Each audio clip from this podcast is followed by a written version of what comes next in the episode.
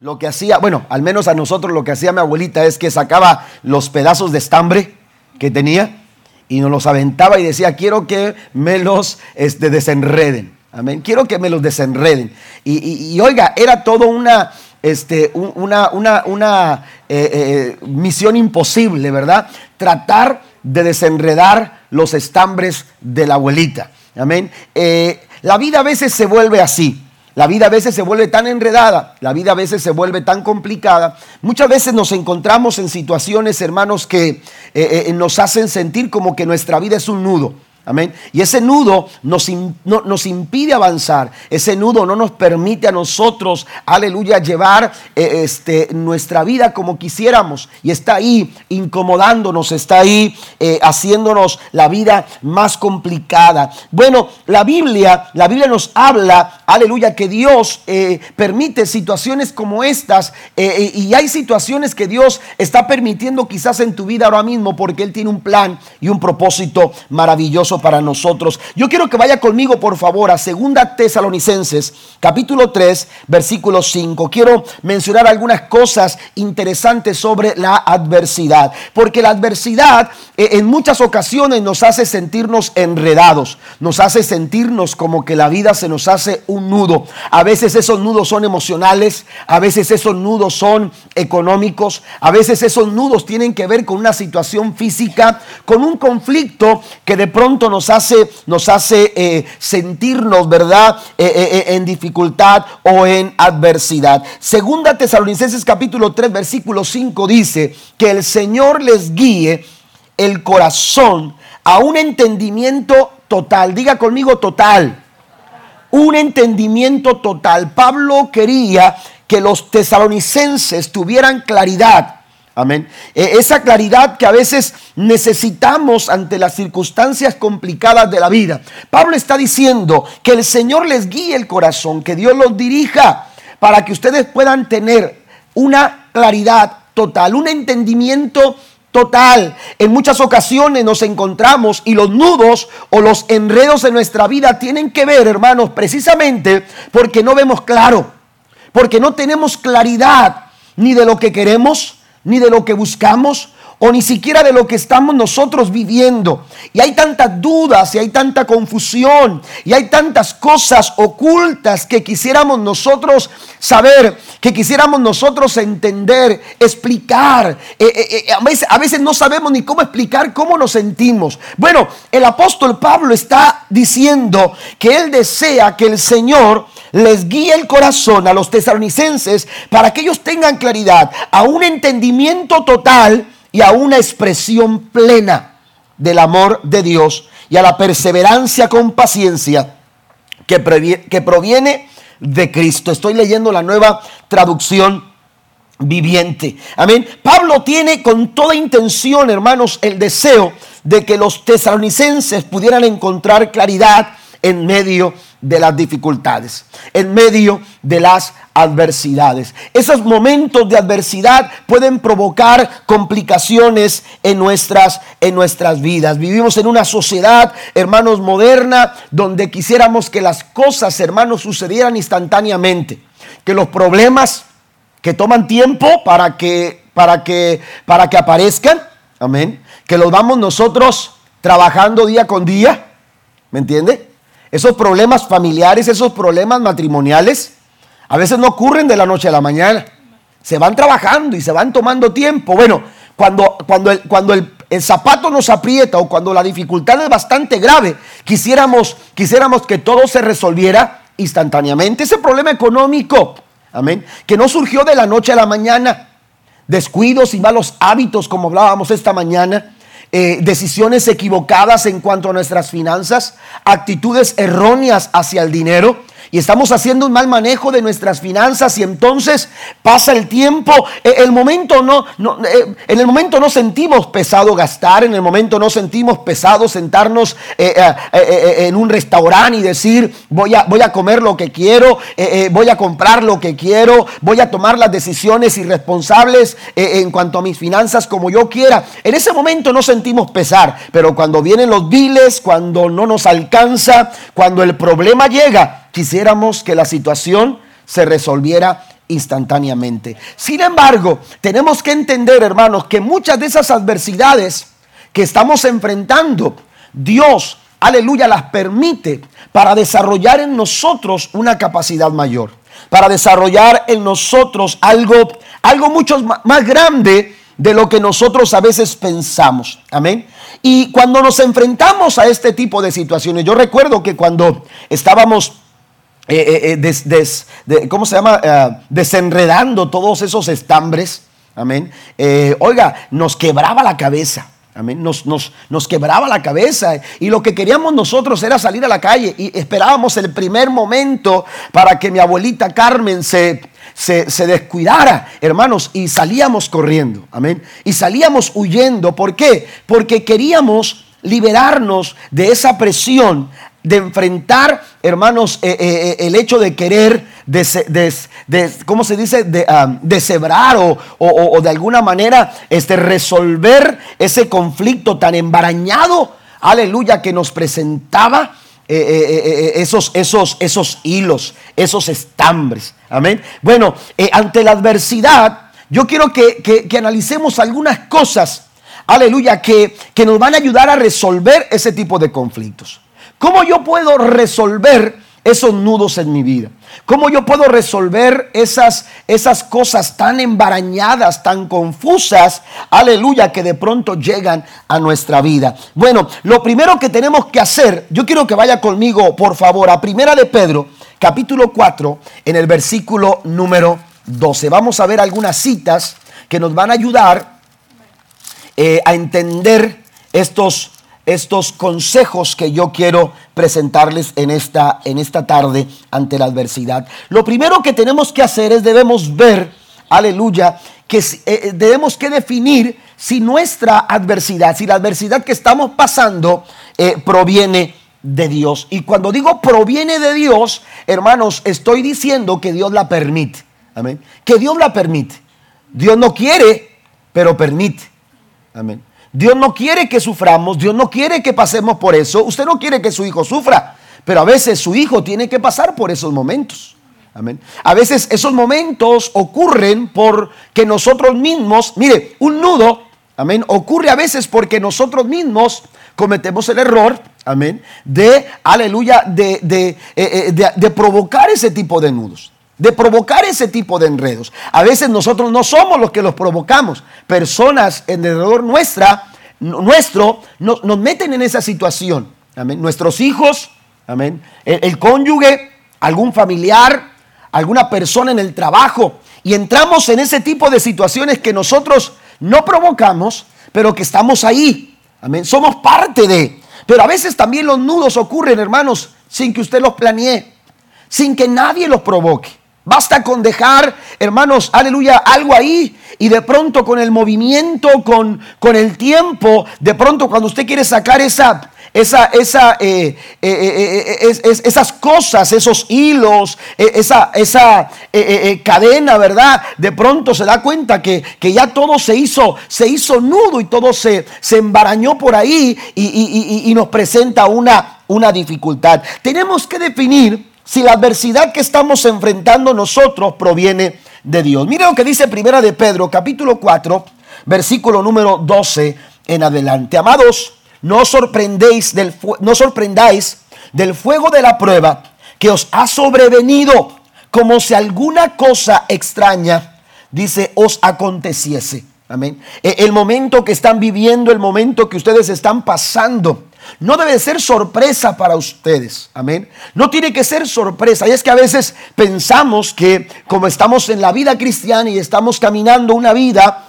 eh, eh, tomada de la mano de Dios, esto nos, nos hace a veces pensar que nosotros no vamos a pasar por situaciones como esta. Pero aquí Pedro está diciendo que hay momentos en nuestra vida que ocurren porque Dios los permite. Dice, dice que no nos sorprendamos por, lo, por la prueba que nos ha sobrevenido, como si alguna cosa extraña.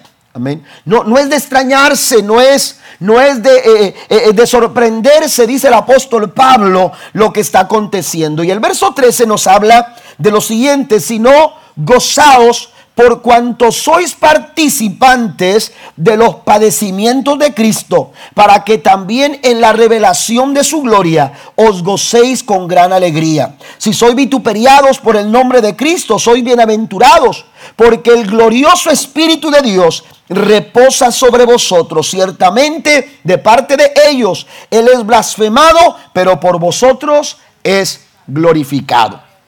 Amén.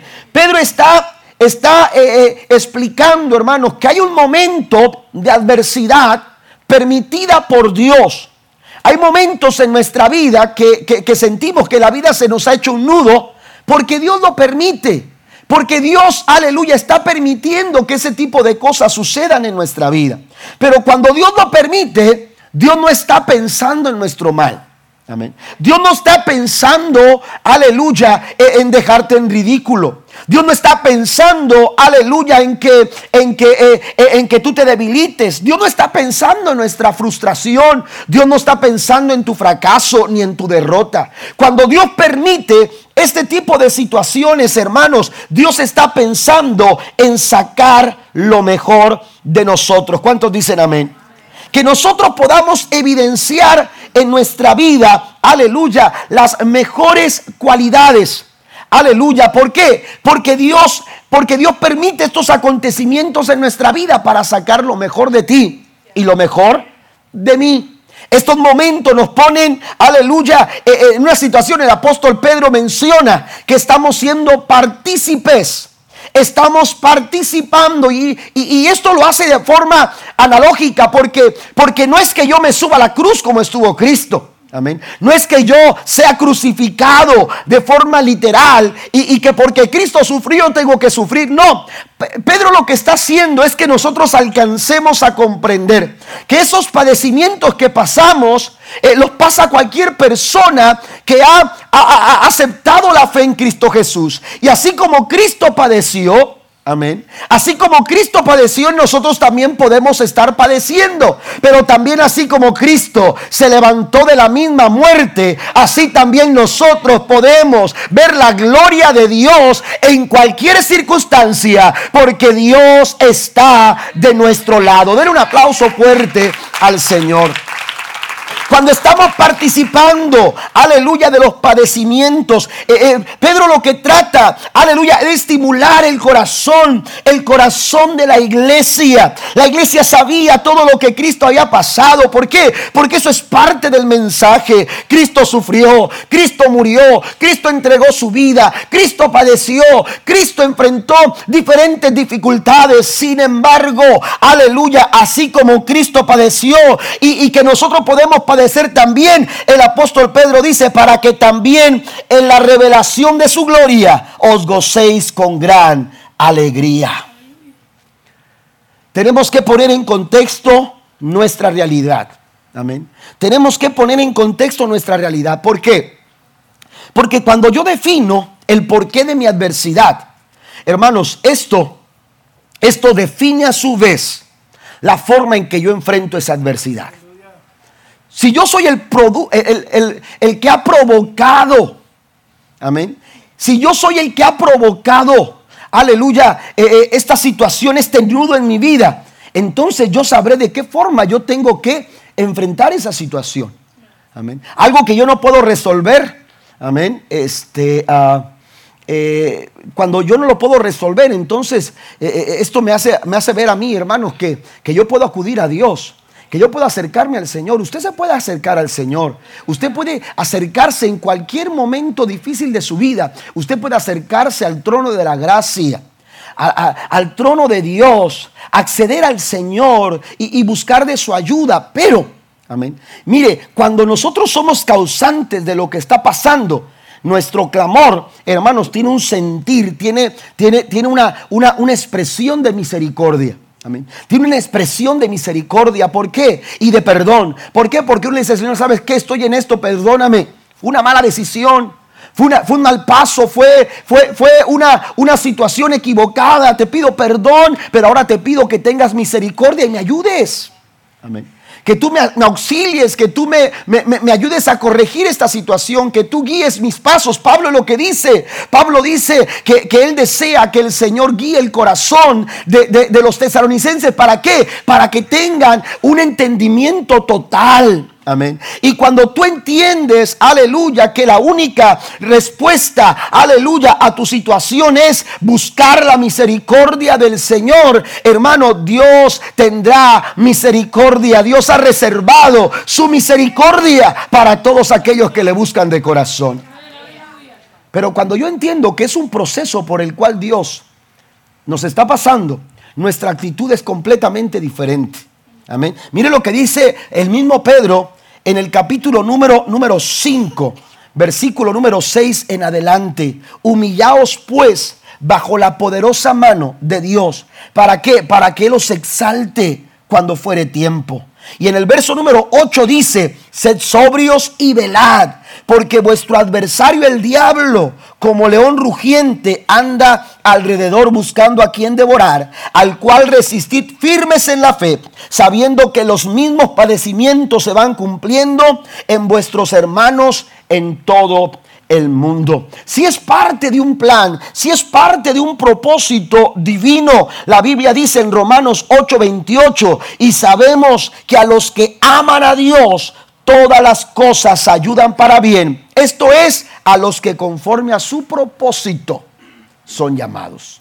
Amén. Segundo, además de ver de dónde proviene la adversidad, podemos preguntarle a Dios cuál es la meta que se busca en esa adversidad. Recuerde lo que dice Pablo, amén, que Dios guíe sus corazones a una total a un total entendimiento. Amén. Que Dios guíe sus corazones para que tengan claro, que tengan bien claro, aleluya. ¿Y qué es lo que tenemos que tener claro? Bueno, ¿cuál es el propósito de lo que estoy pasando? ¿Cuál es el plan que Dios tiene reservado detrás de la adversidad? ¿Qué es lo que Dios está buscando? ¿Qué es lo que Dios persigue? Hace un momento yo mencionaba que Dios busca sacar lo mejor de nosotros en la adversidad. Pero Satanás busca sacar lo peor de ti en la adversidad.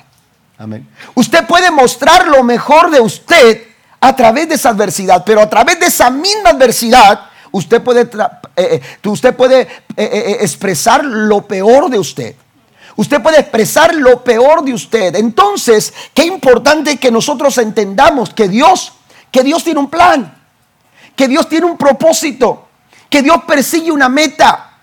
Amén. Y su meta, amados hermanos, es que nosotros, aleluya, podamos ser baluartes de la verdad, que podamos nosotros, aleluya, ser eh, eh, eh, personas donde haya distintivo de un verdadero, de un verdadero cristiano. El apóstol Pedro aquí menciona, aleluya, que somos bienaventurados, aleluya, ¿por qué? Porque el glorioso Espíritu de Dios reposa en vosotros. Pero también menciona en, el versículo número 10 del capítulo 5 de su primera carta lo siguiente, mas el Dios de toda gracia, que nos llamó a su gloria eterna en Jesucristo, después de que hayas padecido un poco de tiempo, cuando esos nudos, aleluya, tan apretados, cuando esa, esa vida tan enredada, cuando esa situación empieza, aleluya, a desenredarse, cuando las circunstancias empiezan empiezan a ceder, cuando la presión empieza, aleluya, a bajar su intensidad, uno empieza a darse cuenta que detrás de toda esa circunstancia complicada, detrás de toda esa situación complicada por la cual nosotros pasamos, había un plan de Dios, había un propósito claro del Señor. Y entonces Pedro menciona, dice, después de que hayas padecido un poco de tiempo, él mismo os perfeccione afirme, fortalezca y establezca. Dios tiene un plan para nosotros. Mire, hay virtudes en usted que en situaciones de confort nunca serán reveladas. Hay cualidades en usted que en situaciones de comodidad, todos queremos estar cómodos. Todos queremos sentirnos apapachados. Todos quisiéramos sentirnos, hermanos, aleluya, eh, eh, eh, en una situación de bienestar. Amén. Todos buscamos de alguna manera tener un buen tiempo, pero hay momentos en que no hay buen tiempo. Hay momentos en que no hay comodidad. Hay momentos cuando no hay confort. Hay momentos cuando hay sequedad. Hay momentos cuando hay sufrimiento. Hay momentos cuando la debilidad se acentúa. Hay momentos cuando la gravedad del problema se hace cada vez más fuerte. Pero cuando uno descubre que detrás de todo eso hay un propósito de Dios. Aleluya. Encontramos, amados hermanos, aleluya, que, que Dios va a guiar nuestros corazones. Dios va a dirigir nuestras vidas. El salmista David en el capítulo número 32. Vaya conmigo, por favor. Quiero leerlo textualmente. El Salmo número 32, versículo 8 dice, te haré entender, te haré entender y te enseñaré el camino que debes de andar, sobre ti fijaré mis ojos.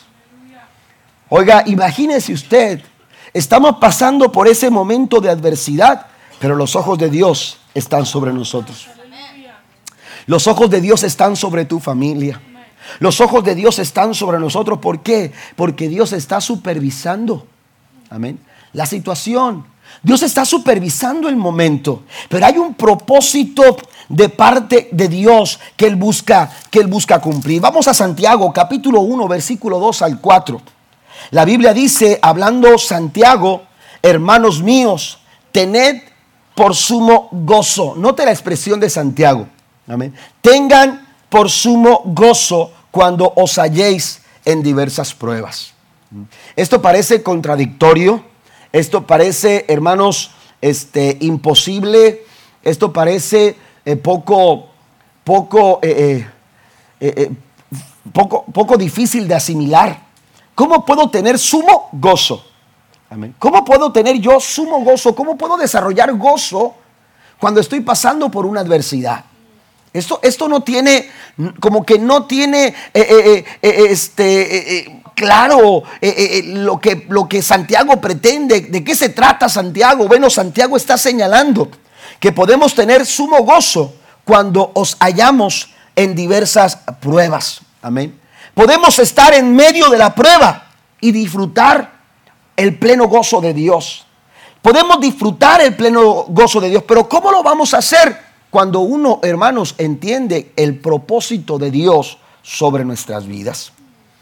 La vida de José enfrentó diferentes momentos, hermanos, de nudos. José enfrentó nudos en, su, en el trayecto de su vida hacia sus sueños. Su vida se le fue haciendo nudo. Su vida empezó a enredarse y a enredarse y a enredarse. ¿eh? Llegó un momento cuando era tanto el enredo, aleluya, que se vio, aleluya, en el sótano de una cárcel, abrumado, aleluya, por, por, por un falso testimonio que se levantó en su contra. Cuando él pudo haber encontrado un rayo de esperanza, cuando interpreta, aleluya, uno de los sueños en la cárcel y uno de los que estaba ahí dice, ¿sabes qué? Aleluya, yo voy a salir y, me voy a acordar de ti. Pero no se acordó, pasó el tiempo y la situación siguió y, y su vida parecía un total enredo. En esos momentos, hermanos, aleluya, la vida parece eh, eh, eh, que, hemos perdido esperanza. Sin embargo, Santiago nos habla de que aún en medio de la adversidad podemos disfrutar de un gozo pleno que solamente Dios puede proveer a nuestras vidas. ¿Cómo podemos encontrar ese, ese gozo en nuestros corazones? No pierda Santiago. Vamos a San Juan, capítulo número 14. San Juan, capítulo 14, versículo número 23. Dice la escritura en el verso 23, respondió Jesús y les dijo, el que me habla, el que me ama, 25, perdón. Capítulo número 14, eh, versículo. Voy a leer el verso 23 en adelante porque tiene mucho que ver con lo que resulta en el verso 25. Respondió Jesús y les dijo, el que ama mi palabra guardará y mi Padre le amará y vendremos a él y haremos morada con él y el que no me ama no guarda mis palabras, y la palabra que habéis oído no es mía, sino del Padre que me envió. Os he dicho estas cosas estando con vosotros, dice, dice, mas el consolador, A ver, estoy equivocado, no es a donde quiero ir.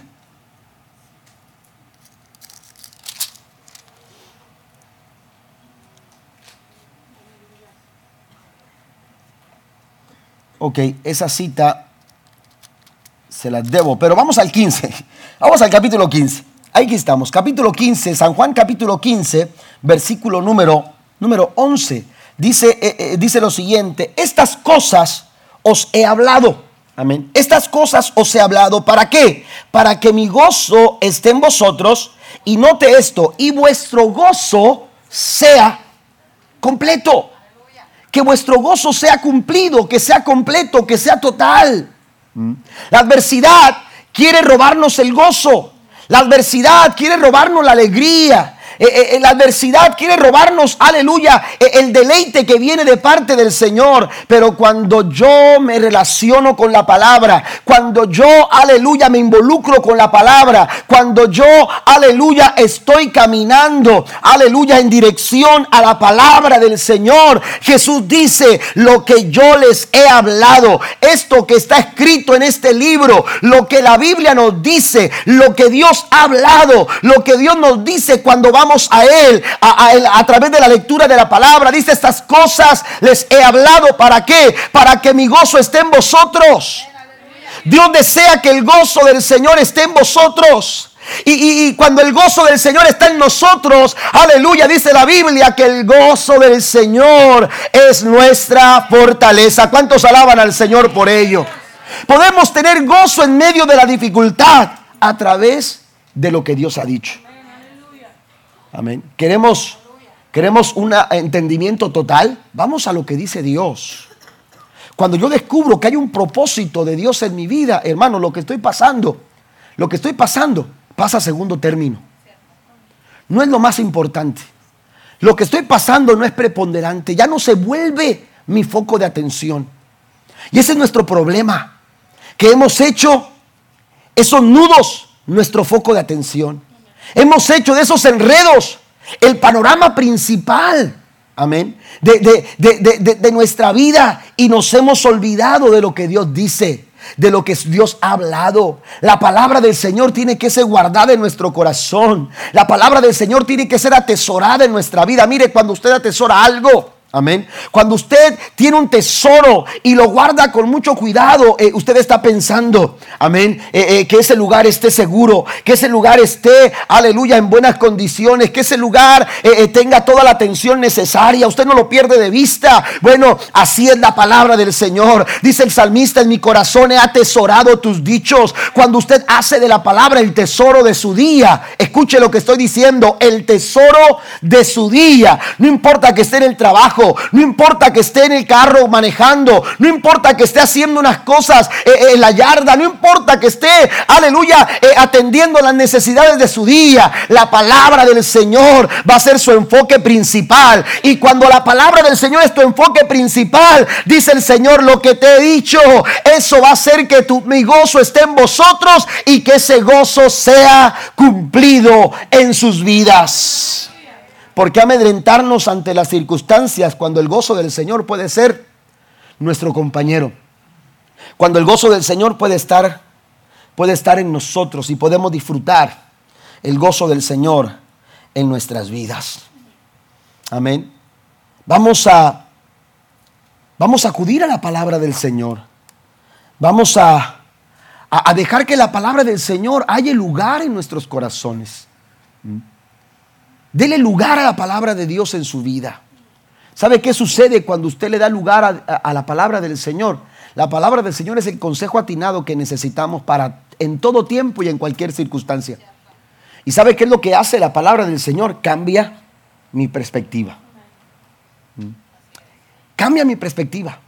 Cambia, cambia la forma en que yo veo las cosas. ¿eh? Cambia la forma en que yo conceptualizo las situaciones. Cambia la forma en que yo, aleluya, le doy valor a las circunstancias. Mire, que a veces le damos más valor a la tormenta. Le damos más fuerza a las dificultades. ¿Por qué? Porque tenemos valores equivocados. Pero cuando yo voy a la palabra, cuando yo voy a la escritura, la palabra del Señor me enseña que Él es más grande que mis problemas Él es más grande que la dificultad, Él es más grande que cualquier adversidad y que Él está en control de todas las cosas. Denle un fuerte aplauso al Señor en esta, en esta tarde. Tercero, si queremos nosotros, hermanos, enfrentar de una mejor forma las adversidades, lo que tenemos que hacer es rendir nuestra voluntad a la voluntad del Señor. Rendir, rendirnos a la voluntad de nuestro Dios. Amén. Esto es uno de los más grandes problemas eh, en la vida del ser humano. Batallamos para rendirle nuestras vidas a la voluntad del Señor. Dios quiere que nosotros rindamos, así literalmente, rindamos toda nuestra vida a nuestro Dios. ¿Qué, es rendir nuestra vida a Dios? Rendirnos, hermanos, a Dios, aleluya, es simplemente eh, eh, agradarle a Él en todas nuestras áreas. Rendir nuestra vida a Dios, aleluya, es renunciar a cualquiera, eh, cualquier hábito mundano, a cualquiera, cualquier valor de este mundo, aleluya, que no esté conformado al pensamiento de Dios a través de su palabra. Rendir a Dios, amados hermanos, nuestra vida es sencillamente expresarle al Señor, aleluya, un corazón eh, eh, eh, de, entrega total, de, de, consagración, aleluya, completa, aleluya, a los propósitos de Dios para nuestra vida. Pero escuche esto, cuando usted le rinde su vida al Señor, a veces uno dice, bueno, bueno, me doy por vencido, me rindo. Amén. Me rindo y entonces uno dice, aquí se acabó todo. La verdad, hermanos, es que no se acabó, apenas comienza. Apenas comienza. Cuando tú te rindes a Dios, lo que estás haciendo, hermanos, es dándole la oportunidad a Dios para que Él haga lo que Él quiere hacer con nuestras vidas. Aquí le doy una cita en Isaías capítulo 64, versículo 8. Ya estoy para terminar. Isaías 64, versículo número 8 dice el profeta lo siguiente, ahora pues, Jehová, tú eres nuestro Padre, amén, note lo que dice, tú eres nuestro Padre, nosotros somos barro, amén, arcilla, eso somos usted y yo. Usted y yo somos barro, somos arcilla. Y tú, el que nos formaste, así que obra de tus manos somos todos nosotros. ¿Sabe cuál es el, el problema eh, eh, más grande al que Dios se enfrenta para resolver nuestra adversidad? Usted y yo. Somos el obstáculo más grande al que Dios tiene que enfrentarse, usted y yo. ¿Por qué? Porque nos, nos, nos cuesta rendirnos. Nos cuesta rendirnos. A veces condicionamos nuestra rendición. Y nos rendimos a Dios condicionando las cosas. Y le decimos al Señor, bueno, mira, ¿sabes qué? Vamos a negociar. Yo te rindo esta situación en mi vida, pero tú. Y empezamos a establecer condiciones. Eso no es una rendición total. Pablo lo que está buscando es que los tesalonicenses entiendan la importancia, aleluya, de, de ser guiados por Dios. Imagínese usted que yo llego de donde usted viene, no sé, a lo mejor usted viene de, del centro del país, allá en México, y, yo nunca he estado en el centro del país. Amén. Pero imagínese que vaya yo eh, a donde usted está y usted me diga, pastor, yo lo quiero llevar a que conozca algunas áreas de mi ciudad natal. Amén. Y termine yo llevándolo a usted a conocer una ciudad que yo no conozco. Una ciudad que yo no sé eh, eh, cuáles son sus lugares este, más asistidos. Amén. Y yo puedo llevar, hermanos, o yo puedo tratar de hacerlo, pero me voy a perder, me voy a extraviar, voy a ir a cualquier parte sin llegar a, ningún lado. Por eso cuando Pablo dice, dejen que el Señor guíe sus corazones, porque la única forma de encontrar un entendimiento total, un entendimiento claro, un entendimiento, aleluya, completo de lo que está pasando en nuestra vida es cuando usted deja de guiarse es cuando usted deja de decir por dónde. No sé si me estoy entendiendo esta noche. Es cuando usted deja de decirle a Dios lo que Dios, según usted, tiene que hacer para empezar a decirle al Señor, haz lo que tú quieras. Haz lo que tú quieras. El profeta Isaías dice, nosotros somos barro. Nosotros somos barro. Amén. Y tú, el que nos formaste. Imagínese. Dios es el que te dio forma y el que me dio forma a mí. ¿Sabes quién conoce tus sentimientos? Dios. ¿Sabes quién conoce tus pensamientos, tu forma de pensar? A veces tú dices que a mí nadie me comprende. Dios te comprende. Porque Él sabe lo que tú piensas, lo que tú sientes. Aún lo que está oculto, Dios lo conoce. Porque Él conoce todas las cosas. Él es omnisciente, Él es omnipresente, Él es omnipotente. Él lo sabe todo, lo puede todo, lo conoce todo. Amén. Dios escudriña lo más profundo de nuestro corazón. Y cuando usted le rinde al Señor su vida, cuando usted le rinde al Señor su corazón y dice al Señor, Señor, haz tu voluntad sobre mi vida. Aleluya, dice el, el profeta Isaías, somos obra de tus manos, somos todos nosotros. Sabe que en cierta ocasión Dios le dice al profeta Jeremías, necesito que vayas a casa del alfarero. Y de la casa del alfarero, hermanos, Dios, Dios desea que el profeta eh, reciba una enseñanza clara. Y cuando está el profeta mirando al alfarero, ve cómo en un momento determinado la vasija que el alfarero está, está formando se quiebra, se rompe, se echa a perder, mejor dicho, se echa a perder. Y en ese momento, cuando la vasija se echa a perder, Jeremías está narrando este, este momento y dice, llega el momento en que la vasija se echa a perder y el, y el, alfarero lo que hace es romperla. Romperla. Y cuando, y cuando esa vasija se echó a perder, el, alfarero con toda autoridad lo que hace romper la vasija y empezar a darle forma otra vez. ¿Sabe cuál es la expresión de Dios al profeta Jeremías?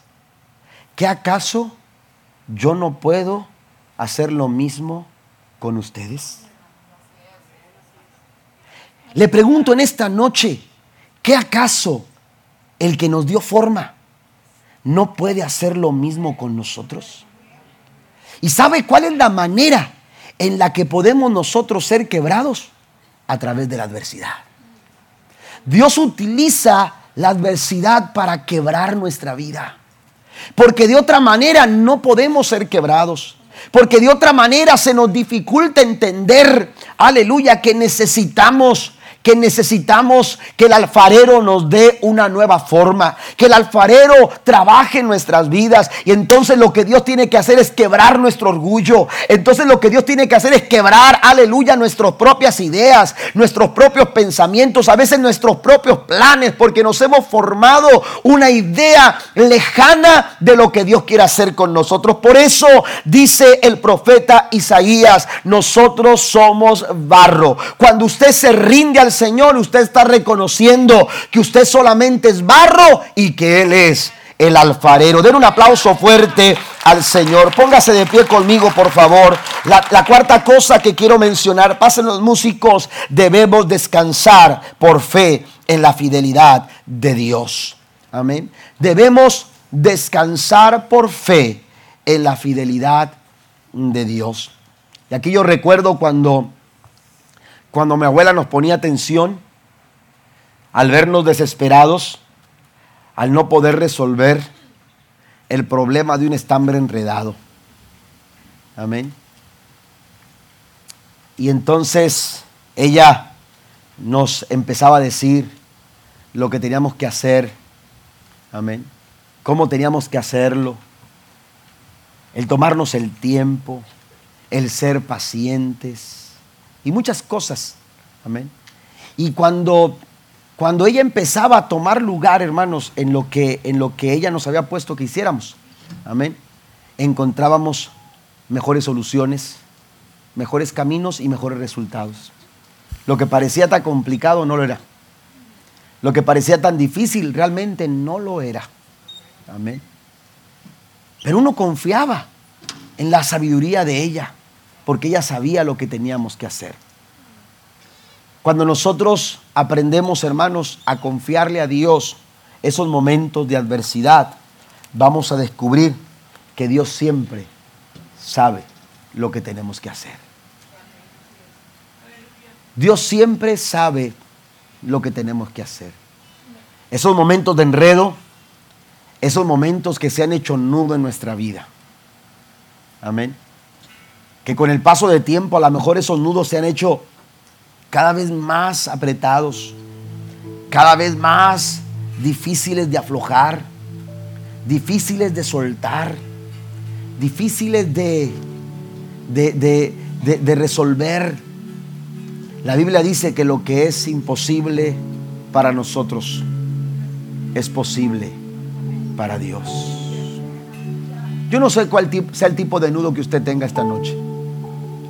Yo no sé cuál sea el tipo de dificultad o adversidad que usted está pasando. Pero usted puede tener claridad en esos momentos de adversidad. No sé cuánto tiempo vaya a durar su situación. Dice la Biblia por un poco de tiempo. Ese tiempo puede ser relativo. Relativo a las decisiones que tomamos, a la disposición que, que expresamos, a las actitudes que manifestamos. Relativo también a la soberanía de Dios. Porque Dios puede estar trabajando con nosotros eh, en un momento determinado de tiempo, pero con otros se toma un poco más de tiempo. Aquí lo importante es que nosotros alcancemos a ver claridad en medio de nuestra adversidad, porque ese es el propósito de Dios. Pero esa claridad solamente se logra cuando dejamos que Dios sea el que guíe nuestros corazones. Dijo el salmista, hablando Dios al salmista le dijo, te mostraré la senda de la vida y el camino que tú tengas que tomar. Dios quiere mostrarte el camino que tú debes de tomar. Ese camino que se ha visto como poco claro, poco difícil de ver, de visualizar. Esa salida que tú has estado esperando encontrar, el Señor dice, yo te la puedo mostrar yo te la puedo encontrar. Primera de Pedro capítulo 5 versículo 6 nos dice que nos humillemos bajo la poderosa mano de nuestro Dios para que Él nos exalte cuando fuere tiempo. Pero el versículo 7 dice que echemos toda nuestra ansiedad sobre Él. ¿Sabe por qué? Porque Él tiene cuidado de nosotros.